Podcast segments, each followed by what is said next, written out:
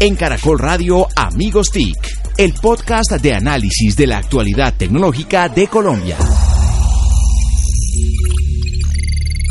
Hola, hola, ¿cómo están? Bienvenidos a Numeral Amigos TIC, el podcast que semanalmente hacemos sobre temas de tecnología, de apropiación, de la importancia de la industria de las TIC en el desarrollo de Colombia, de los temas más relevantes y coyunturales que impactan a este importante sector del país. Nuevamente me acompañan esta semana los amigos TIC, arroba Santiago Pinzón G, arroba Jole Restrepo, arroba Solano y quien les habla, arroba José Carlos Tecno en esta emisión de numeral Amigos TIC. Hoy tenemos un invitado muy especial, eh, querido Santiago. ¿Quién nos acompaña hoy? Alberto Yohay, un gran amigo, Muy bien. un líder gremial en el que compartimos muchas cosas que nos encontramos por temas de economía digital. No sé cuántos años lleva en la CCIT, director, presidente, hace... Ya es más de media década. ¿Media Bueno, década? Buenas tardes aquí a todos. Gracias tenía por la pelo. invitación. Sí. Ah, eh, no, te, no te habíamos dicho. Amigos TIC es un espacio Relajado, distendido, ¿no? relajado. Relajado, de amigos y demás. Alberto Samuel Yohay, eh, presidente ejecutivo de la Cámara Colombiana de Informática y Telecomunicaciones SIT. Muy bienvenido, amigos TIC. Mil y mil gracias. Qué gusto estar aquí con ¿Cuántos ustedes. afiliados tenemos en la CCT hoy en día? Ya, ya son alrededor de unas 70 empresas. Es Para- un gremio que ha crecido bastante. Yo, como le mencionaba aquí al buen Santiago, llegué a- hace ya cinco años a la Cámara. Teníamos 26 asociados. Hoy por hoy, pues, como se dan cuenta, ha sido un crecimiento bastante interesante. Entonces, Chévere. pues nada, aquí feliz de estar con ustedes. Y Encantado para- con esta invitación. Y para quienes nos escuchan, la CCIT, para claridad de todos, es el principal gremio de tecnología y telecomunicaciones del país. Reúne a la mayor cantidad de compañías multinacionales, principalmente, del sector de TIC y de TI y de, y de telecomunicaciones, digámoslo en general. ¿no? Así es. eh, a mí siempre me gusta aclarar que, si bien es cierto, la mayoría de las empresas afiliadas son multinacionales, tenemos esos 70 asociados de 15 países distintos, pero uno de ellos es Colombia. Y me enorgullece mucho que tenemos también varias compañías colombianas, Colombianas. aso- asociadas porque eh, definitivamente aquí hay un talento humano TIC muy importante y eso se está reflejando en la calidad y tamaño de empresas afiliadas trabajando con temas como contenidos digitales, servicios en Internet. Así que definitivamente Colombia está produciendo cosas chéveres. El objetivo de la CCIT claramente es, como lo dice siempre Alberto en todas sus intervenciones en medios, que también son muy eh, vigorosas, es ayudar y incen- incentivar el, el- el sector de las tecnologías y las tele- telecomunicaciones en Colombia. Y lo vi hace poco usted, Alberto, en una portada del diario Portafolio hablando del tema del espectro. Lo digo abiertamente, vehementemente criticando o más bien señalando la, eh, el cambio de las condiciones y de la, del calendario que se tenía esperado para este año de la eh, subasta del espectro de 700 MHz, el que Es famoso bueno que le expliquemos un poco a los oyentes digital. qué es eso. Sí, a ver. ¿Qué significa eso? Digamos que cuando yo entro a hablar del espectro tengo que ser muy cuidadoso porque es un tema bastante técnico, bastante engorroso, pero pues para que se para que se entienda, básicamente el espectro es son las autopistas digitales Virtuales. invisibles muy reales pero invisibles que básicamente son las diferentes frecuencias por medio de las cuales se van propagando las ondas Y de los datos de Internet. la tecnología celular. Así es. Entonces, en ese orden de ideas, perdón, por el espectro viaja tanto voz y datos y todo lo que hacemos cuando estamos navegando, cuando estamos chateando desde nuestros equipos móviles, eso se va por el aire, por el espectro radioeléctrico. En ese orden de ideas, pues, los asignando distintas frecuencias de espectro para que la radio, televisión y más recientemente la telefonía móvil El Internet. sí. puede y internet móvil pueda viajar por Esas el autopistas. espectro radioeléctrico, esas autopistas. Ahora, si las autopistas o si la posibilidad de construir las, las autopistas, que son las redes móviles eh, que requieren de ese espectro, pues no, no pueden contar con ello, entonces pues sencillamente el sector no avanza. En Colombia, eh, desde 1994, tenemos telefonía móvil. Eh, arrancó en segunda generación, en lo que eran en ese momento los estándares de TMA y, CMA. Luego rápidamente Colombia se metió en la ola europea de GSM. De ahí es que entonces recordaremos que empezamos a usar nuestras tarjeticas SIM. SIM, exactamente. Eso era la segunda generación de telefonía móvil. La tercera generación de telefonía móvil entonces ya probablemente llega al país alrededor del año que sería 2000 aproximadamente, pensemos más o menos esos tiempos.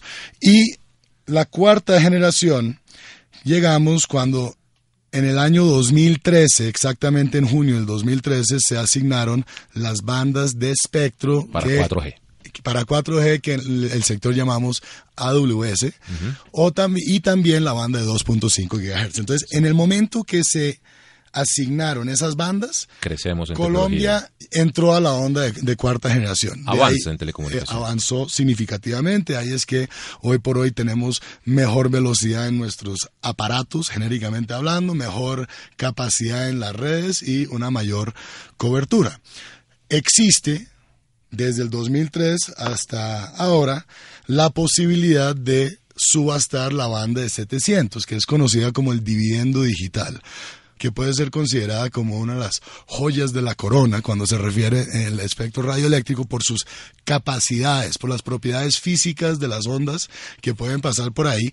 Y de ahí entonces Colombia ya desde hace un par de años para acá tiene la posibilidad de entrar en esta posibilidad de aprovechar la banda de 4G e inclusive de aquí a 12, 18 meses entrar a la quinta generación de telecomunicaciones móviles, que ya es un nuevo estándar que se ha inventado, que ha sido creado por los fabricantes de Estamos en esas unidades pendientes de la subasta de los Hace dos años se puede subastar. Pero para que la gente entienda que nos llevaron a ese escenario ahora. Estamos pendientes y estamos muy pendientes y por eso pues lo he dicho eh, en diferentes foros y en diferentes eh, momentos que realmente genera mucha preocupación, que es este aprecio y respeto enormemente eh, desde enero del 2016. Luego se nos dijo que sería en el 2017 y pues ahora se nos está diciendo más recientemente que se nos va para el primer trimestre del 2018. Eh, ojalá porque esto no da espera.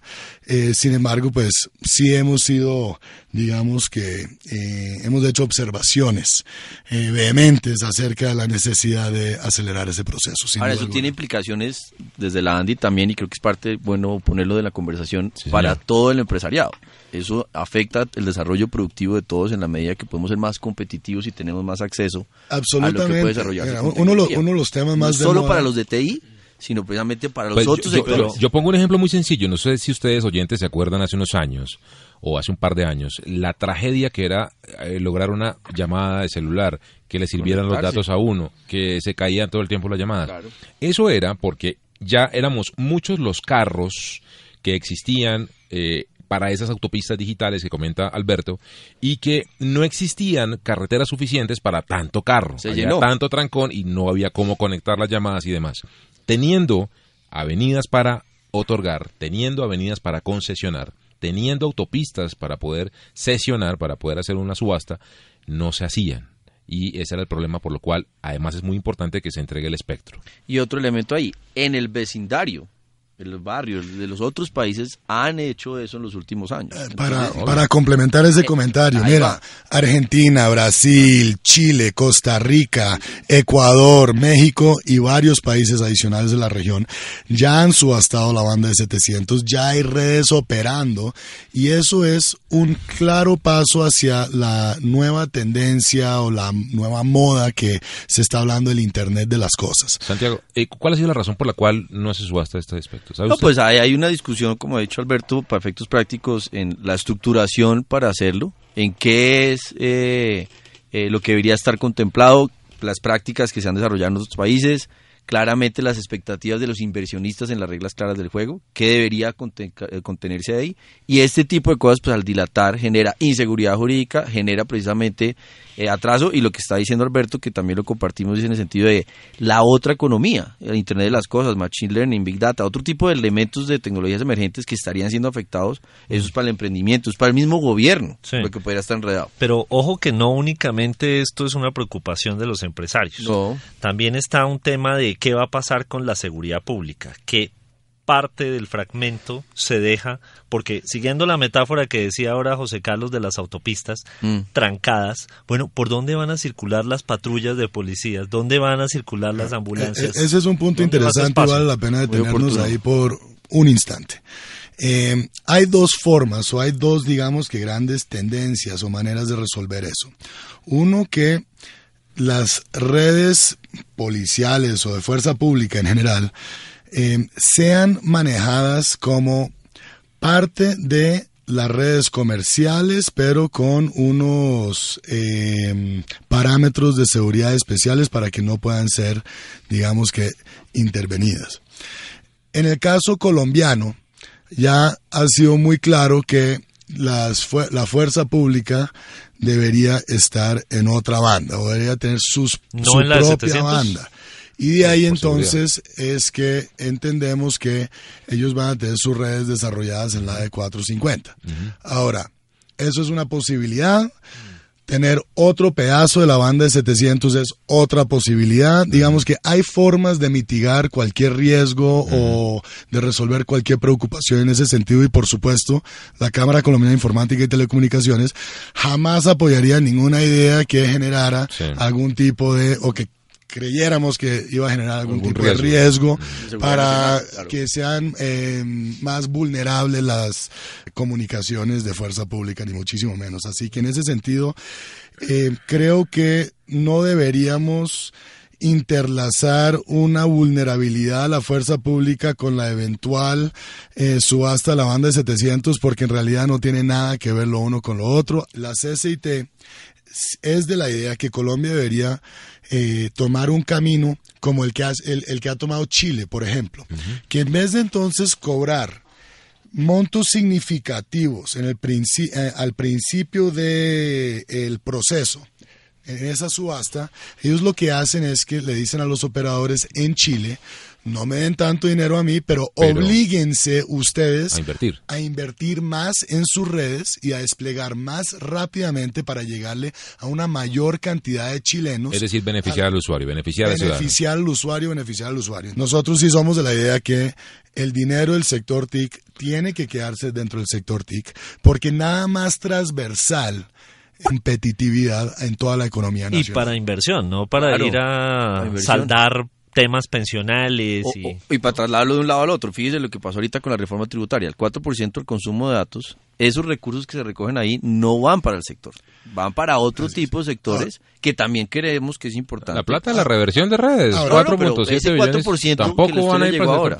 la- e- eso, eso es otro No es tema. para ahí. Recientemente en Colombia hubo un eh, laudo arbitral que determinó que la compañía Comcel tendría que o tenía que pagarle, ya le pagó al Estado colombiano más de mil millones de dólares día, tenía que pagar 600 millones de dólares. Esos son 1.600 millones de dólares menos que existen en el mercado para la inversión en las redes. Entonces, estas dos empresas que podemos nosotros desde la CCIT dar fe, que están altamente comprometidas con el país, que están altamente comprometidas con continuamente mejorar la calidad de servicio y la cobertura para sus usuarios, para todos los colombianos, pues ya entre los dos tienen 1.600 millones de Menos. dólares menos para hacerlo por un fallo absolutamente inesperado, exagerado e inexplicable en relación a la reversión. Plata de que no se va para el sector TIC, hay que decirlo. El sector, ya salió el ministro Cárdenas a decir que esa plata posiblemente se iba, como dice Víctor, para temas pensionales, para temas de salud, para otros sectores. ¿no? Mira,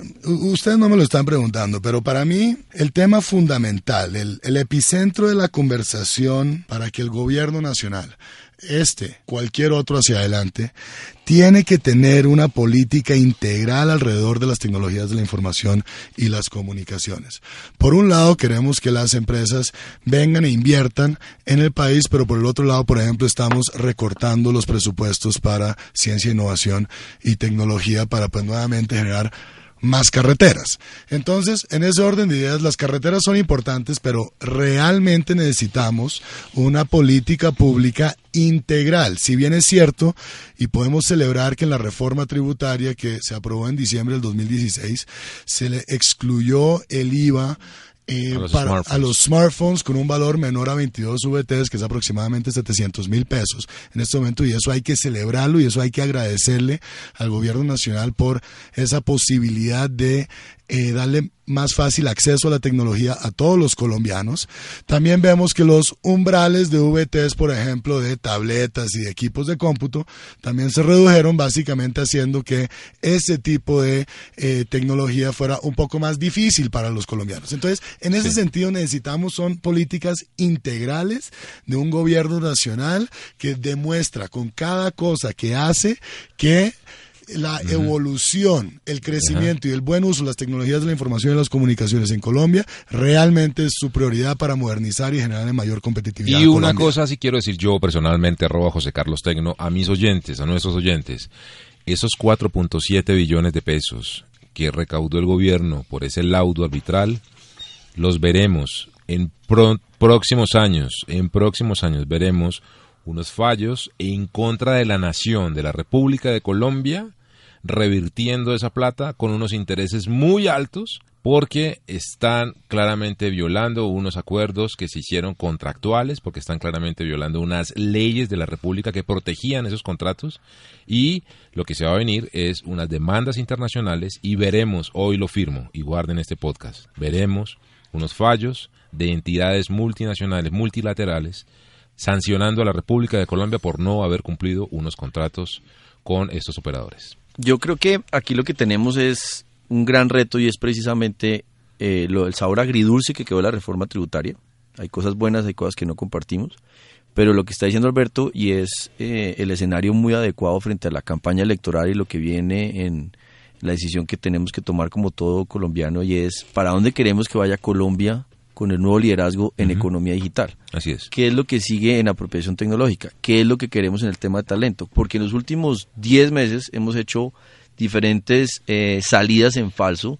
El tema de la circular de la SIC, el tema de la reforma tributaria, que enrarecen y generan mensajes encontrados. Nos hemos vuelto como una economía hostil a Es la que, economía digital. Santi, y eso sucede porque es que hay tanta, tanto interés regulatorio de diferentes entidades que es lo que lleva al siguiente tema y es que se está intentando desde diferentes iniciativas, Alberto, lograr por fin tener un regulador convergente, poder tener una entidad que reúna eh, todas estas iniciativas, todas estas, todos estos mandatos constitucionales y, hombre, estén en un solo lado y, y- y el sector encuentre en un único ente con quien contrapuntear en términos regulatorios. Hablando un poco sobre este tema de, ¿Regulador? del regulador convergente. Ahí sí, nuevamente tengo que declararme como fiel escudero del ministro Luna con esta importante iniciativa que ha presentado ante la Comisión Sexta de la Cámara. eh, Cámara de Representantes.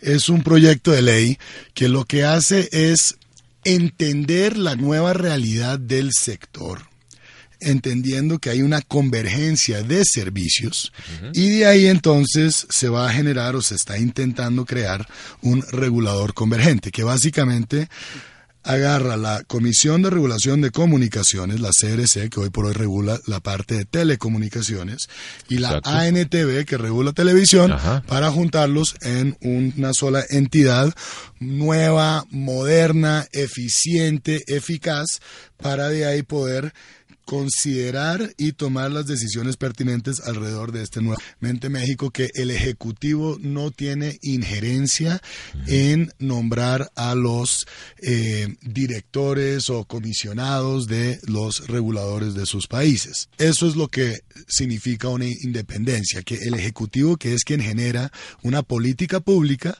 no sea quien también la regule Arte y parte. en un país como Colombia, que el gobierno de Colombia es dueño del 32,5% del segundo operador más grande del país, que es Movistar, Ay, ay, ay. pues con más eh, urgencia se requiere que haya una independencia precisamente para que el Estado colombiano no sea juez y parte, que no esté regulándose a sí mismo eh, cuando tienen en cuenta sus inversiones en el sector y de las en Cali y en telecomunicaciones. Tigo Une y en otras Bueno, hablemos de eso un poquito si me lo permiten. Definitivamente Colombia es un país absolutamente atípico en el sentido que es un país que todavía le falta la privatización del sector de las telecomunicaciones. Curiosamente, eh, el resto, casi la totalidad de los sectores de la, de la economía colombiana, pues están siendo desarrollados en manos de los privados. El sector TIC o el de la- las telecomunicaciones es- específicamente no tanto.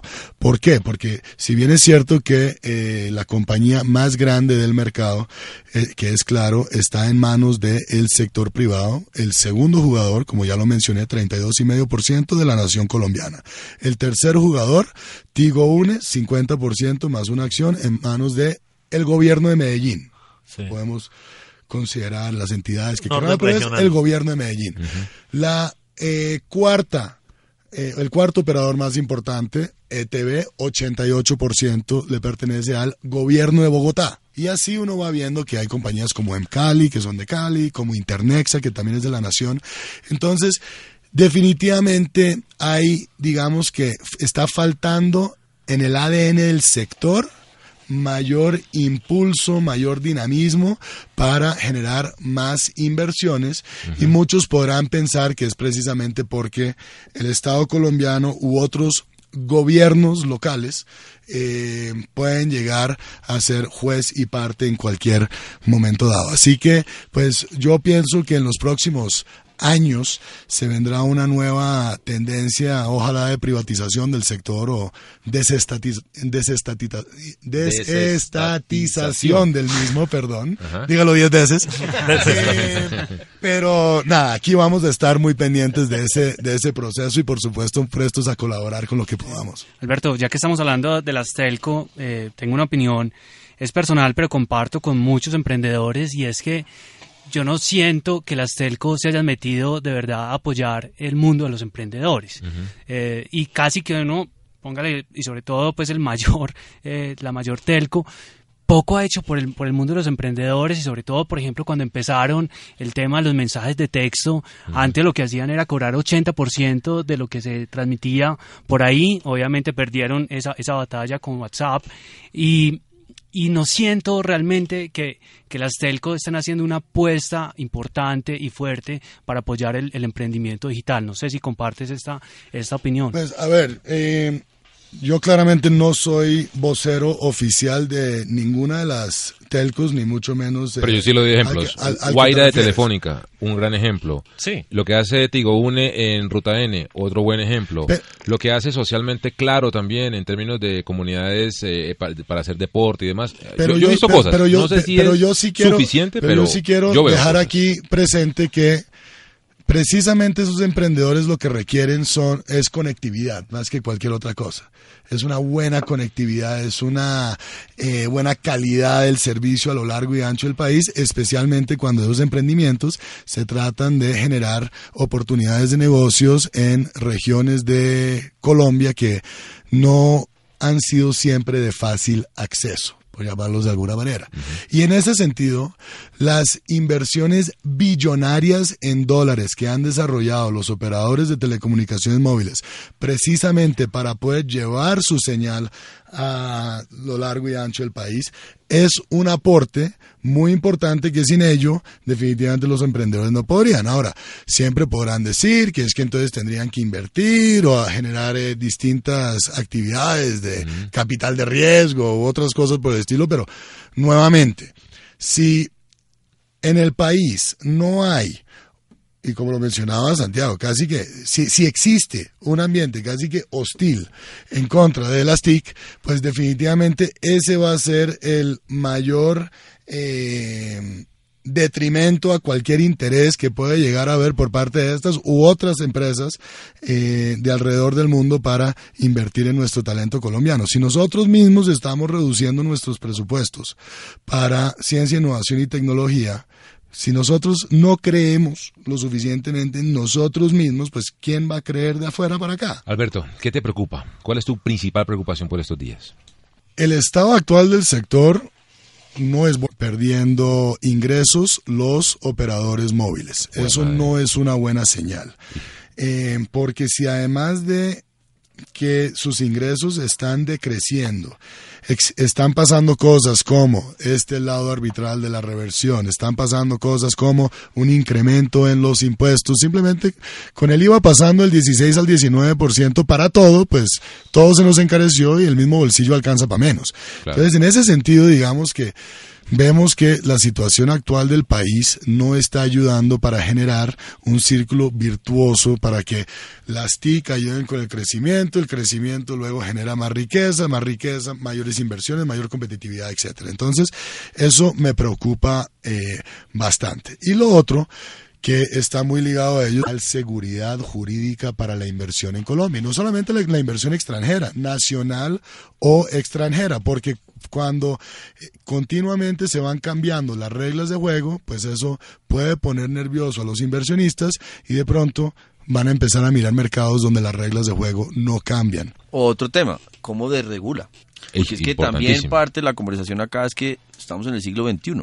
Ya lo que se usó en los 90, en los 80, en el siglo pasado, no realmente eh, pertenece a esta realidad de, lo que tanto conversamos acá y es lo que sigue para la economía digital. Eso es parte de lo que puede ayudarle a muchas telcos o a otras compañías a jugar mejor. Otra, otra preocupación diría yo para salirnos un poco del mundo telcos y hablar más de los aspectos más nuevos del sector de las TIC en general.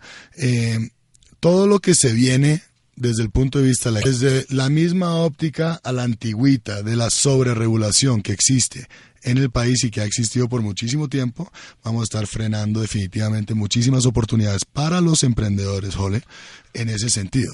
Eh, cuando, por ejemplo, tenemos un debate entre el Ministerio de Transporte y el Ministerio de las TIC alrededor de si deben o no bloquearse plataformas tecnológicas eh, que trabajan con el sector transporte, por ejemplo, eso es un nerviosismo que se va generando absolutamente innecesario. Nuevamente, quiero celebrar que el ministro Luna haya generado eh, su viceministerio de Economía Digital. Creo que el viceministro Quintero, Daniel Quintero, que es un hombre que sabe muchísimo de estos temas, eh, va a poder seguir teniendo una injerencia muy importante para darle orden a este desorden que se va creando los nuevos eh, por medio de los nuevos conceptos de negocio como es un Uber, un Cabify, un eh, Airbnb, los mismos eh, Mercadonis, Rapis, etcétera. Eso genera unas oportunidades de negocio y de crecimiento espectaculares si se lo permitimos. Piensen ustedes cuánta regulación hay en Silicon Valley. Cero cero. Eso es el viejo oeste que están todos los días reinventando modelos, etcétera.